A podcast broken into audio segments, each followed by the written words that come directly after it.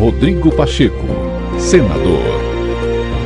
No encerramento dos trabalhos do Congresso Nacional, o presidente Rodrigo Pacheco listou os desafios do parlamento para o próximo ano. O presidente do Legislativo declarou que os parlamentares precisarão se debruçar sobre reformas importantes na próxima legislatura para garantir apoio à população mais vulnerável e avançar em uma reconciliação nacional. Para Rodrigo Pacheco, questionamentos indevidos e crises que não precisam ser geradas devem ser combatidas para que os reais problemas da nação possam ser abordados da forma devida.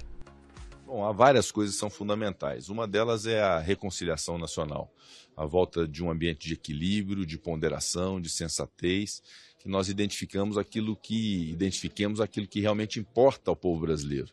Nós precisamos avançar no desenvolvimento, no combate ao desemprego, no combate à fome, é, para que tenhamos mais oportunidades no Brasil. O Brasil tem que se apresentar para o mundo de uma maneira melhor, com melhores relações, né, trazer e atrair investimentos para o Brasil.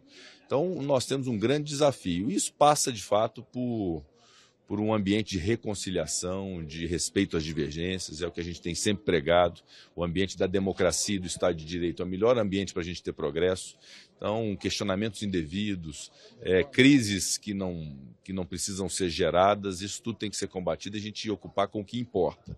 E, naturalmente, que acho que é um grande desafio, depois de uma etapa nacional em que nós conseguimos, nos últimos anos, é, reformas importantes como a reforma previdenciária, a reforma trabalhista, o estabelecimento do, teto de gastos, que o próximo governo já considera é, manter uma âncora fiscal que seja compatível, que seja equiparada a essa questão do teto de gastos, nós temos, obviamente, é, um compromisso com reformas que ainda estão pendentes. E uma delas é a reforma tributária, que eu considero que deve ser uma prioridade do Congresso Nacional, juntamente com o próximo governo. Nós temos um sistema de arrecadação que seja é, desburocratizado, mais simplificado e com mais justiça social. Então, eu considero esse um grande desafio, a reforma tributária, alguns pontos também de reforma administrativa para o Estado que seja necessário, com combate a desperdício, com a não sobreposição de órgãos é, que, que tenham a mesma competência. Esse enxugamento de máquina pública é algo que a gente tem que perseguir sempre.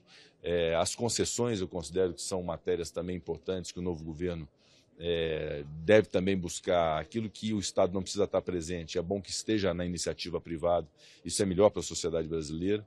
E um Estado social que observe algo que é premente e evidente. Nós não podemos permitir no Brasil um país que tem tantas riquezas, que tem um agronegócio tão pujante, que tem desenvolvimento, é, que tem é, oportunidades aí, basta poder saber usá-las, que nós tenhamos 33 milhões de pessoas passando fome.